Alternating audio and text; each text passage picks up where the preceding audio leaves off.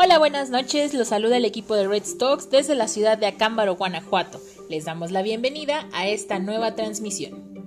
El día de hoy les traemos un tema que nos han solicitado mucho, así que pónganse cómodos y acompáñenos en este primer episodio. Hablemos de medicina, hablemos de toxicología. Comenzamos. Acompaña el doctor Gustavo López Orozco, un básico por Cruz Roja Mexicana, Delegación Morelia, Michoacán, especialista en medicina de urgencias, egresado del Hospital General de Balbuena, alta especialidad en toxicología clínica, egresado del Hospital Juárez de México, jefe de urgencias y enseñanza médica en el Hospital Ángeles de Morelia y director del Centro Toxicológico del Hospital Ángeles Morelia. Bienvenido, doctor. Buenas noches. Hola Omar, ¿cómo estás? Buenas noches, qué gusto saludarte. Muy buena noche. Pues bienvenido, este es el primer capítulo. Muchas gracias por aceptar la invitación. Y pues nos gustaría que esta noche nos hablaras principalmente de, eh, vamos a abordar cinco preguntas básicas. En estas cinco preguntas, la primera es, ¿Cómo vamos a identificar nosotros en el área prehospitalaria y en el área de emergencias, eh, cualquiera de los profesionales de la salud que estén en primer contacto con el paciente, no solamente eh, paramédicos, sino también sabemos que bomberos, rescatistas y cualquier personal de salud puede estar involucrado en la atención de un paciente con intoxicación o un paciente intoxicado? ¿Cuál sería el abordaje inicial o cómo identificaríamos nosotros o nos daría una sospecha para que sepamos que nuestro paciente se encuentra intoxicado? Eh, mira, eh, la verdad es que es una pregunta eh, muy interesante, difícil de contestar, pero lo más importante para el personal de atención primaria siempre es tener un alto índice de sospecha. Eso nos lo enseñaron desde la escuela, ¿no? Nos enseñaron que el paramédico, que el médico de primer contacto, que el urgenciólogo debe de ser como mal pensado, debe sospechar, ¿no? Que las cosas pueden suceder o no pueden, o que incluso hasta te pueden mentir cuando, cuando, cuando abordas a un paciente. La primer clave para abordar a un paciente intoxicado es que tengas un alto índice de sospecha. Y la segunda parte muy importante, este, amigo, es que eh, eh, nos convertamos en verdaderos detectives. Es la clave de todo toxicólogo, la clave de todo urgenciólogo, la clave de todo médico de primer contacto y de paramédicos y enfermeras que abordan a un paciente de primera vez. El que te conviertas en detective, que hagas la pregunta correcta, que sospeches que puede haber una intoxicación como primer diagnóstico o como un diagnóstico agregado al diagnóstico que el paciente ya trae, ese es el primer paso para acercarte a un diagnóstico.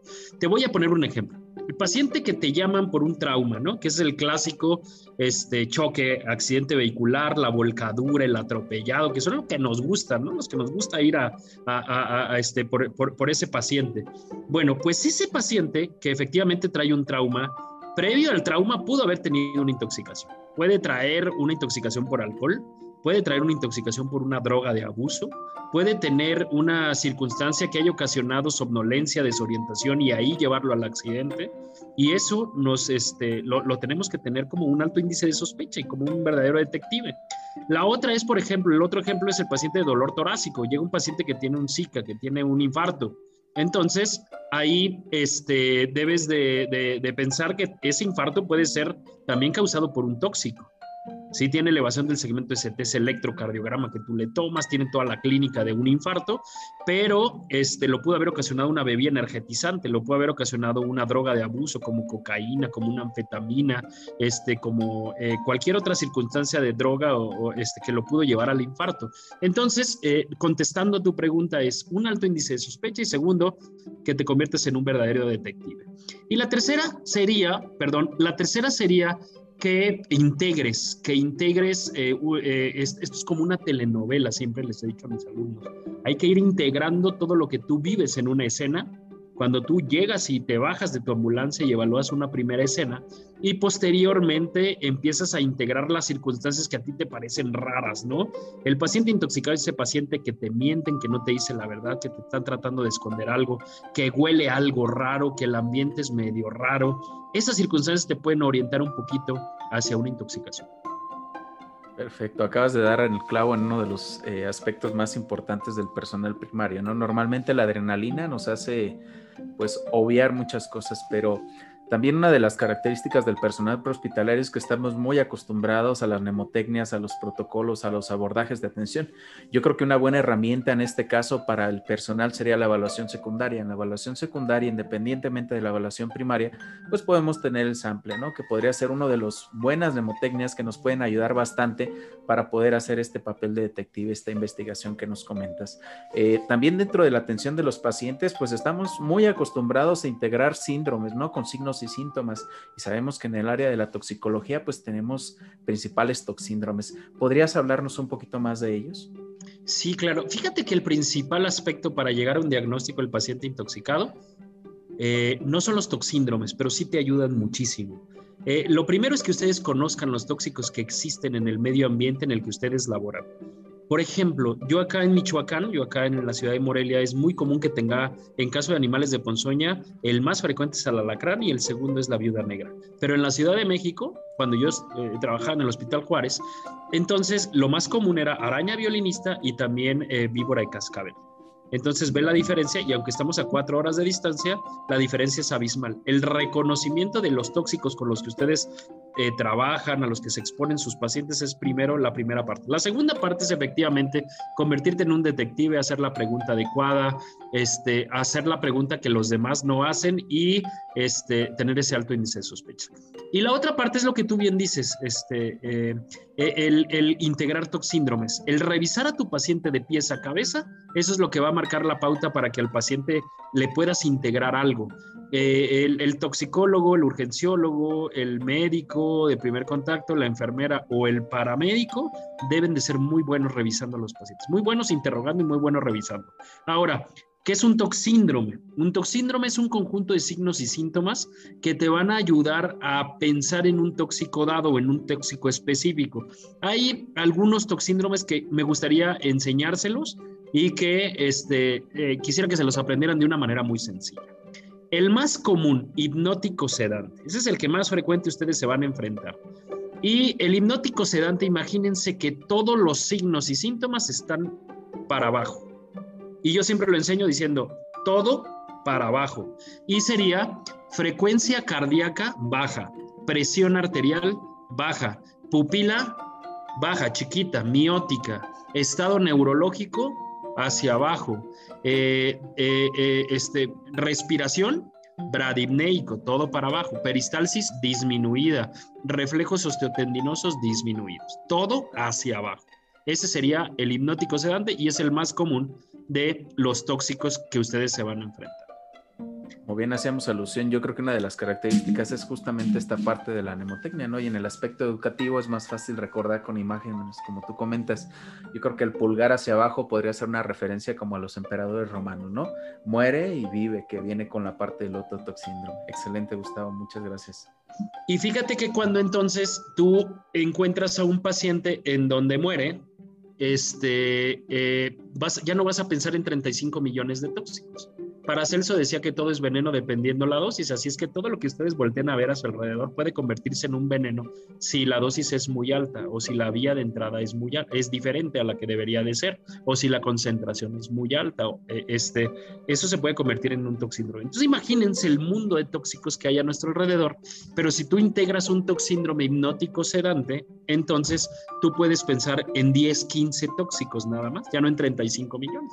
Y entonces yo pensaría que a lo mejor es un medicamento que es una benzodiazepina, que es un opiáceo. A lo mejor podría pensar que puede ser carbamazepina, que te puede dar un déficit neurológico, o a lo mejor puede ser alguna planta tóxica que te vaya a llevar hacia, hacia, abajo, hacia todo para abajo. Entonces, tú ya integras algunos tóxicos con el hipnótico sedante y eso te puede condicionar a que te le acerques al diagnóstico. Ahora, lo que tú me acabas de enseñar es ahora todo para arriba, ¿no? Vive o muere. Pues el vive sería el simpático mimético, todo para arriba. El paciente se pone simpático, ¿no?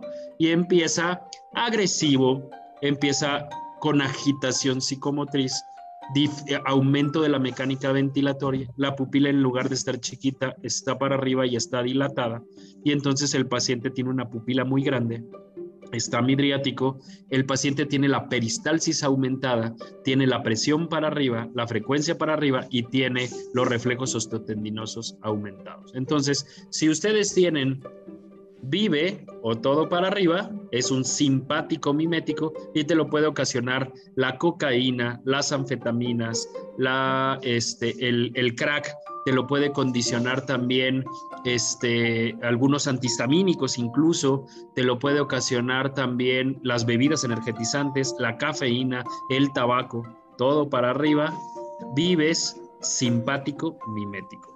Es decir, un profesional de la salud de posguardia, ¿no? Prácticamente. Pues pasa por los dos toxíndromes, ¿no? Puede estar primero muy agitado y luego ya casi en las últimas puede estar con un hipnótico sedante. Así es. Eh, sí, estoy de acuerdo contigo. El tercer toxíndrome va a ser muy fácil de que nosotros no lo aprendamos, que es el anticolinérgico. Y el anticolinérgico es aquel que nos aprendimos en la universidad o nos aprendimos en la escuela de TUMS, en donde nos decían ciego como el murciélago, porque la pupila estaba muy dilatada, estaba midriática, no tenía acomodación y entonces el paciente tenía una visión borrosa. Rojo como el betabel, porque el paciente está rubicundo. Seco como el hueso, porque el paciente está deshidratado. Loco como el, loco como el sombrerero, que el paciente está muy inquieto y caliente como el paramédico técnico en urgencias médicas, ¿no? El paciente tiene fiebre, el paciente tiene, eh, está caliente, ¿no? Esa nemotecnia, seco, loco, este, caliente, eh, ciego, eh, ese, ese es el anticolinérgico y este te lo dan los antidepresivos tricíclicos, algunos antihistamínicos, el toloache, o la burundanga, que es una droga de abuso que ocasiona sumisión química, y este, eh, algunos otros medicamentos más. ¿no? Entre los principales son anticolinérgicos, carbamazepina y también los antihistamínicos. Entonces, fíjense bien cómo ya nos aprendimos tres toxíndromes. Anticolinérgico con esta nemotecnia, hipnótico sedante y simpático mimético. Cuarto toxíndrome. Y el cuarto toxíndrome, eh, este, Omar, nos iríamos con eh, una forma muy sencilla. Y este te lo va a dar el organofosforado, o te lo va a dar el carbamato, o la picadura de alacrán. Y es todas las glándulas lloran. Todas las glándulas lloran. Y si ustedes se van desde arriba hacia abajo, chicos, chicas, eh, sería que el paciente, todo, toda la glándula está llorando. Entonces el paciente tiene diaforesis, ¿no? El paciente tiene sudoración profusa. El paciente tiene epífora, o sea, tiene lagrimeo, tiene rinorrea, tiene eh, eh, este, mucho moco, tiene cialorrea, el paciente tiene mucha secreción. ¿Qué lo va a matar?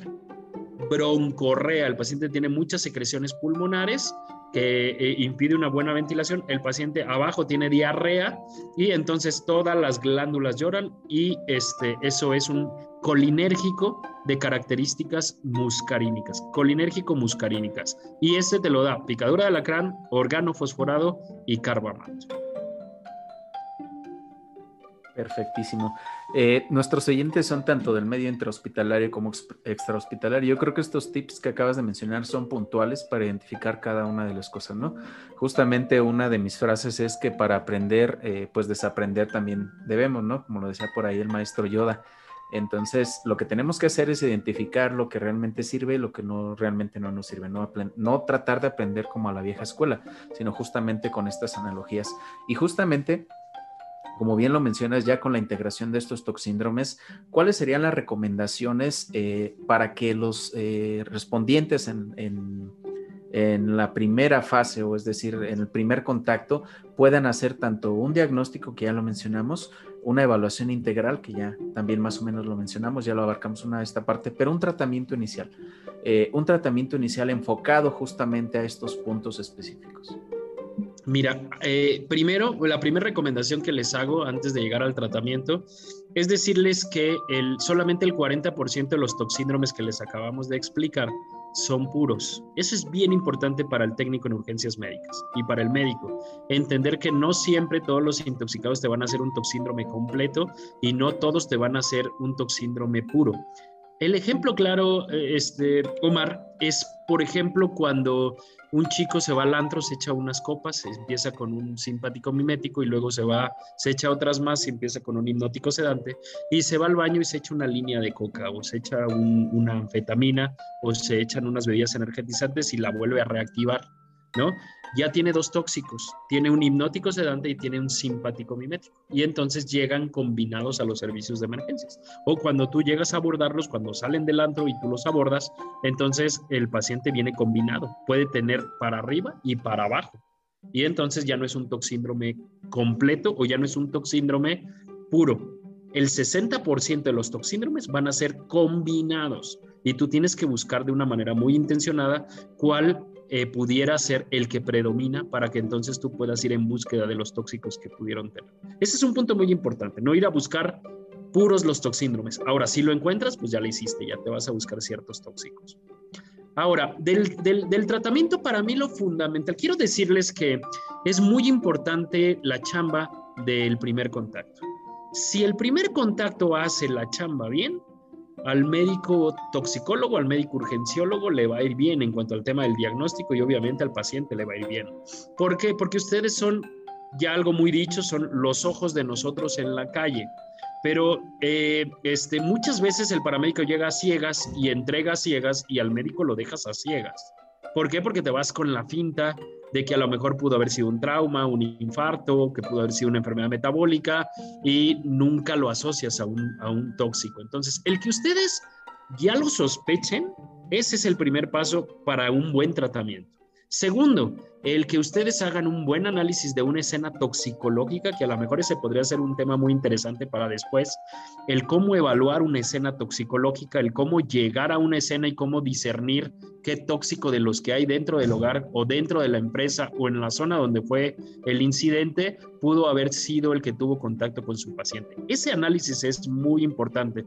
Así como ustedes hacen la cinemática del trauma, cuando llegan a un, a un accidente, también en toxicología el paramédico debe de hacer la cinemática del chisme. Y entonces tienes que ser un verdadero detective y tienes que buscarle por todos lados cuál tóxico de los que están ahí o de los que no están ahí pudo haber ocasionado ese toxíndrome. Eso, eso nos da la pauta para dar un buen tratamiento. El que tú hagas una buena escena toxicológica, una buena evaluación. Si tú me entregas el tóxico que el paciente eh, eh, con el que se intoxicó, hiciste más de lo que te tocaba. Hiciste una super chamba. Eso es bien importante. Ahora, antes de llegar al tratamiento en específico, quiero decirles que es muy importante lo que nos enseñaron en la escuela. Primero yo, luego yo y después yo. Y en toxicología te puedes morir si no haces una buena evaluación toxicológica. Y entonces será muy importante que ustedes utilicen los equipos de protección personal de manera muy correcta ante el tóxico al que te estás enfrentando. Si tú llegas a una escena toxicológica donde hay fosfuro de aluminio, que es la pastilla del maíz, en muchos estados muy común, ¿no? En, en, en, Guanajuato muy común, en Michoacán muy común, en Colima, en Guerrero muy común el tema. Bueno, si llegas a una escena en donde hay organofosforado, en donde hay un fosfuro de aluminio, en donde hay monóxido de carbono, este, y no utilizas un equipo de protección de manera correcta, vas a morir, ¿no? O va a morir parte de tu equipo o de tu personal este, este, al, momento de abordar. Entonces, eso es fundamental. Es muy curioso porque es muy curioso porque aquí en Guanajuato aumentó el índice de, de este de suicidios con, con justamente con la pastilla del maíz en el año 2020, un poquito antes de que empezara todo esto de la pandemia, eh, fue un poco impactante porque en la misma ciudad tuvimos 10 casos en una semana, entonces sí fue bastante, bastante grande. Y justamente una de las características que mencionas, que es algo importante, es que no se conocía al 100% por el personal de primera atención o de primera eh, contacto cómo protegerse. Esa sería una de las características que nos gustaría que, que nos puntualizaras así bien, bien marcados para todos nuestros escuchas. Fíjate que eh, tu equipo de protección dependerá del tóxico al que te enfrentes, pero fosfuro de aluminio, haciendo, eh, contestando la pregunta que me haces, eh, con que tú utilices el, equipo Tyvek, con que tú utilices tu, tu, mascarilla completa con tus filtros de, de, este, hay, hay unos filtros que son de polvos este, eh, que tienes que ver las características clínicas, las características del, filtro para que tú puedas utilizarlo, este, por, no, recuerdo bien cómo se llama el filtro, pero son este, para polvos que están en el medio ambiente y este, utilizar guantes de nitrilo. Eh, eh, con eso es más que suficiente para poder entrar a atender un paciente en la ambulancia, siempre y cuando la ambulancia esté completamente ventilada y tengas el extractor funcionando. Ese es el, que tú utilizas. Ahora, si tú vas a entrar a la escena en donde puede estar en el medio ambiente la fosfina, o sea, la liberación de este producto, entonces tú sí deberás de utilizar para entrar a la escena un, este, un autónomo. Ahí sí necesitas un autónomo para poder entrar porque partes por millón la concentración de, fosfina será mucho más alta que, que, el paciente expida cuando lo vas trasladando en la ambulancia. Entonces son dos situaciones diferentes. Ahora, si estás en el hospital ya y te llevan al paciente, muchas veces ha pasado que hasta cierran las salas de urgencias para, por atender ese tipo de pacientes. No es necesario. ¿Qué tienes que hacerlo? Meter a un aislado con un extractor o con una buena ventilación y utilizar un equipo, este, eh, eh, no necesario tiene que ser un autónomo, con las características que les estaba diciendo. O sea, como ustedes entran al COVID, solamente cambiando los filtros, podrían ustedes atender un paciente intoxicado por fósforo. Serían en este caso los filtros P100, los que son para partícula. Y puede ser con media careta o con la careta completa. Ya hemos visto por ahí ahorita justamente en la pandemia, pues las adaptaciones incluso, ¿no? De mascarillas de snorkel con, con la adaptación 3D en la parte este, superior del cráneo, justamente con el cartucho P100 o que podría ser eh, también esta característica, ¿no? Que comenta las mascarillas completas, pero siempre tener un par de filtros, tanto para biológico como para partículas. Es correcto, tienes toda la razón. Ese es el filtro que se debe de utilizar. Ahora, este, yendo y, y, concluyendo la pregunta que tú me hacías en cuanto al tema del tratamiento, recuerden, el tratamiento del paciente intoxicado es A, B, C. ¿no? Eso es lo que nosotros como técnicos en emergencias médicas debemos de entender, que si tú le das un soporte básico y un soporte avanzado, dependiendo lo que el paciente vaya necesitando, el paciente va a estar vivo. Mi maestra de tóxico, la doctora Patti Escalante, siempre nos decía, primero chicos deben de tener paciente y luego deben de tener el antídoto. Entonces, de repente nosotros como especialistas andábamos corriendo como gallinas descabezadas en la sala de emergencias, buscándole la latropina, buscando la acetilcisteína, buscando el, el favoterápico, pero se nos olvidaba el ABC, ¿no? Lo más importante es que den un ABCD primario, un ABCD secundario, correcto, para que el paciente esté vivo. Ahora, dependiendo de su expertise y dependiendo de su entrenamiento, nosotros estamos fundamentando que ustedes tengan antídotos, o sea, un botiquín toxicológico dentro de las unidades terrestres y aéreas para que ustedes puedan, con algunos antídotos, poder darle manejo, tratamiento médico siempre y cuando su este, expertise se los permita y también su entrenamiento se los permita. O si no, tener una dirección médica correcta para que ellos les vayan dirigiendo cómo utilizar los antídotos. Solamente son muy pocos los antídotos que se pueden utilizar a nivel prehospitalario y que realmente están fundamentados pero hay muchos de, algunos de ellos que sin duda podrían cambiar el pronóstico del paciente. Entonces, en resumen, es sospéchalo, este, eh, haz, un, haz, una buena evaluación de la escena, busca a toda, a sobremanera cuál es el tóxico que afectó a tu paciente, de ahí, este, dale, eh, o, utiliza tu equipo de protección de acuerdo al tóxico al que te estás enfrentando y dale un soporte ABCDE primario y luego el secundario y traslada a tu paciente al lugar correcto. Pero si a eso le agregas un botiquín toxicológico y, eh, este, y, poder eh, abordar al paciente crítico con algunos antídotos antagonistas, bueno, pues eso le daría un plus a la atención que ustedes dan día a día en la calle. Creo que uno de los puntos medulares que yo siempre les he comentado y que a nivel hospitalario yo tuve la fortuna de tener primero formación prehospitalaria, pero siempre el ABCD primario y secundario creo que nos van a ayudar para cualquier tipo de paciente y es perfectamente aplicable, ¿no? Ya con sus respectivos análisis en el secundario de signos vitales, en este caso sample o historia clínica, eh, nemotecnias en el caso de dolor toda esta parte que manejamos. Eh, acabas de mencionar uno de los eh, proyectos ambiciosos que has desarrollado a lo largo de toda tu vida, que justamente es aplicar los botiquines toxicológicos en el medio prehospitalario, pero además también los centros toxicológicos. Muchas veces el centro toxicológico no está tan al alcance del personal prehospitalario, y aunque ya existan sistemas de urgencias ya establecidos, C4, C5, 911, SCRUMS, etc., etc., a veces todavía no llegamos a tener ese alcance. ¿Cuál sería la importancia justamente de, eh, primero, el botiquín toxicológico que ya mencionaste, pero también de, eh, en este caso, los centros toxicológicos?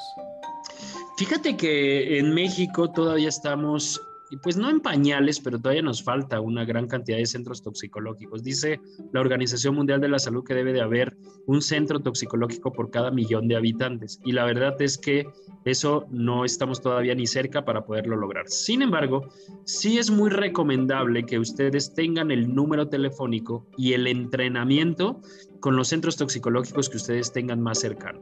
¿Qué tip les paso? Eh, busquen en el internet la Retomex es la Red Toxicológica Mexicana y ellos tienen una lista de cuáles son los centros toxicológicos que existen y qué funciones tienen en nuestro país. Ahí dicen, por ejemplo, Hospital Juárez de México. Ah, bueno, ellos son de asistencia, de, de referencia y son de asesoría toxicológica.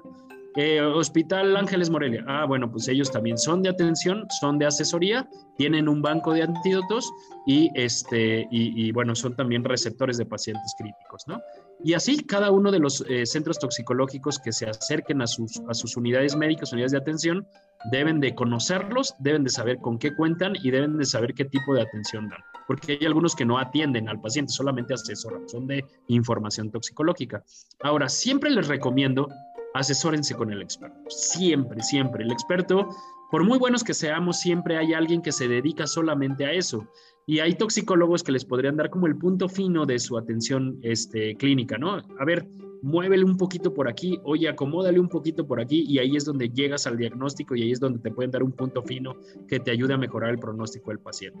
Si tienen un centro toxicológico a donde trasladar, obviamente ahí debería de ser el lugar a donde lo tienen que mover y si no, a un lugar en donde sepas que hay este, expertise para el abordaje y que tienen botiquines toxicológicos para la atención de los pacientes. Pero esto lo tienen que preparar antes, lo tienen que preparar con el entrenamiento previo y con los cursos en común. Eso sería algo que sería fabuloso en los cursos en común entre el paramédico, la enfermera que atiende toxicología, el médico que atiende toxicología y el toxicólogo clínico. Eso es lo que nos ha ayudado a mejorar las condiciones y los pronósticos de algunos pacientes en algunos proyectos establecidos previamente. Muchísimas gracias. Creo que uno de los eh, esencias o de los puntos medulares de REDS justamente ha sido la capacitación médica continua. Sabemos o hemos tenido la oportunidad, pues prácticamente nacimos de la misma institución y pues estuvimos por ahí en el mismo rumbo muchos años, ¿no? Y todavía seguimos en esta parte y ahora pues en varias sociedades y en varios proyectos juntos. Eh, creo que este enlace es de vital importancia. Yo siempre lo he comentado de que ya no es solamente el médico o el super especialista, el especialista o la enfermera general o la, este, enfermería técnica, ¿no? O en nuestro caso, en el caso de los eh, personal prehospitalario, no es TEM, TUM, TAM y todos los TUMIS, todas las clasificaciones que existe, sino es que ya somos eh, profesionales de la salud. A mí me encanta utilizar ese término porque justamente como es la profesionalización, también debe ser el trabajo en equipo. Creo que se está viendo cada día más como personas como tú que están eh, haciendo esta parte de liderazgo y también es justamente otro de los pilares de Reds, eh, evocar el liderazgo y el trabajo en equipo. Entonces, por ahí surgió hace un tiempo los equipos de respuesta inmediata, ¿no? Entonces, casi se ha especializado tanto como tú comentas este tipo de atenciones en las cuales pues los sistemas de emergencias tanto locales eh, hablo por mi municipio por ejemplo de una ciudad pequeña de ciento, eh, más de 100 más de 100 mil habitantes son 120 mil si mal no recuerdo este, el 70% en cabecera municipal, el 30% en comunidades, pero eso no quiere decir que aunque sea pequeño no se pueda tener una buena educación de calidad y no se puedan implementar todas estas estrategias justamente de, atención del paciente intoxicado, ¿no? Y ya únicamente para cerrar, Gustavo, muchas gracias por todas las aportaciones. Eh, ¿Cuáles serían tus recomendaciones al personal prehospitalario, hospitalario y de especialidad para la atención del paciente eh, intoxicado? Mira, hay una frase que me gusta eh, cuando hablamos de emergencias y es que las emergencias o las urgencias se atienden antes de que éstas lleguen a nuestro servicio, a nuestra ambulancia, a nuestra guardia. ¿Y, cómo se atienden antes? Se atienden con preparación, se atienden eh, efectivamente creando eh, conocimiento, creando procesos, creando estrategias, creando vínculos y eso es lo que logra que al paciente le vaya bien. ¿no? esa es mi principal recomendación. Y la otra es el trabajo en equipo. O sea, debemos de olvidarnos ya, somos profesionales de la salud y debemos de dejarnos de ver como enemigos. Eso es fundamental. Cuando yo estuve hace algunos años que estábamos en el prehospital, este, nos peleábamos con los médicos de primer contacto, ¿no? Nos peleábamos con nuestros mismos compañeros ahí en las ambulancias a ver quién se ganaba al paciente. Nos peleábamos con los superespecialistas. Y luego cuando te conviertes en médico, te peleas con el paramédico y es lo que no entiendo, ¿no? Es lo que, lo, que no, me, no, no, no, no me cabe en la cabeza. Y entonces lo que, lo que debemos de hacer es trabajar en equipo y entrenar en equipo.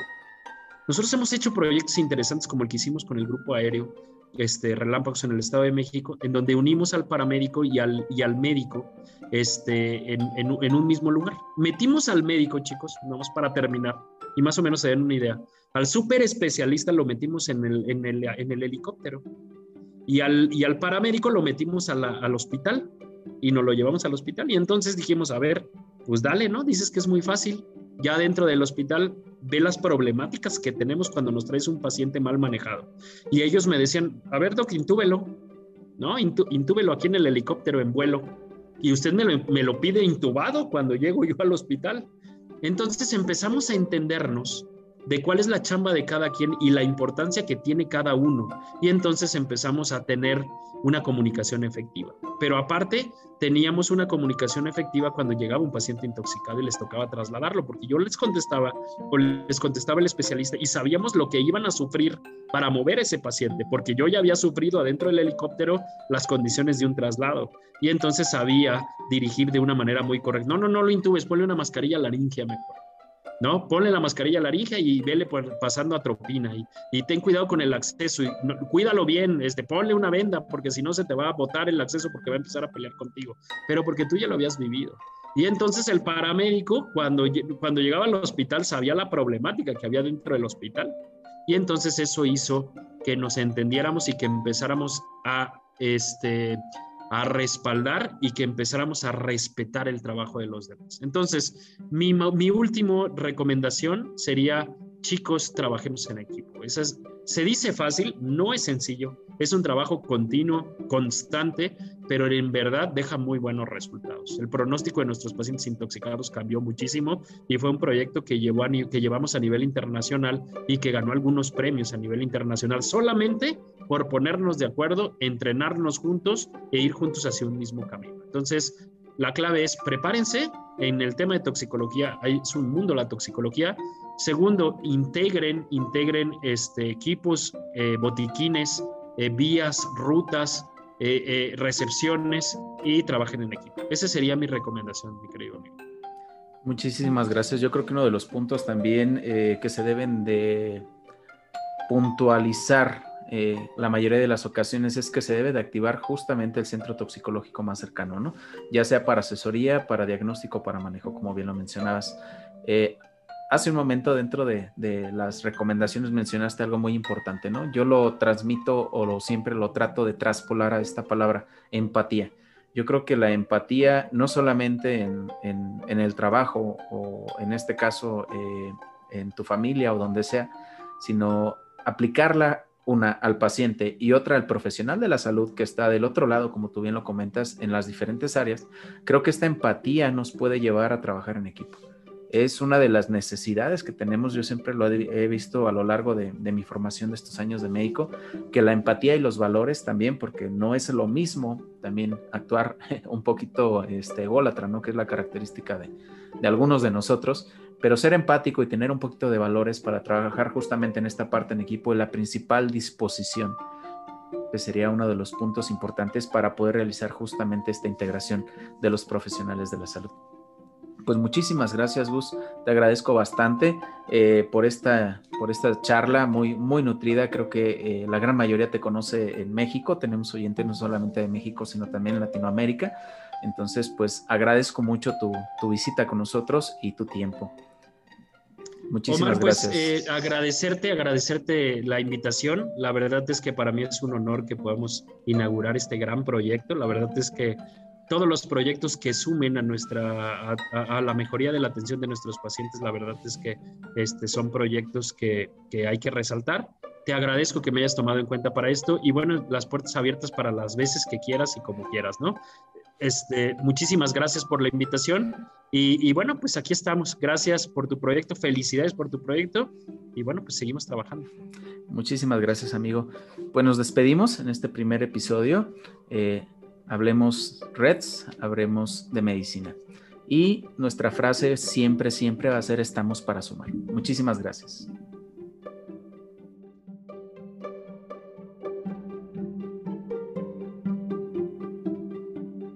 Agradecemos la participación de los doctores Gustavo y Omar. Llegó la hora de despedirnos de nuestros oyentes. Les agradecemos por sintonizar Red Stocks. Los esperamos la siguiente semana con un nuevo episodio y nuevos invitados. El equipo les desea una excelente noche y si están de turno, que les sea leve. Hasta la próxima.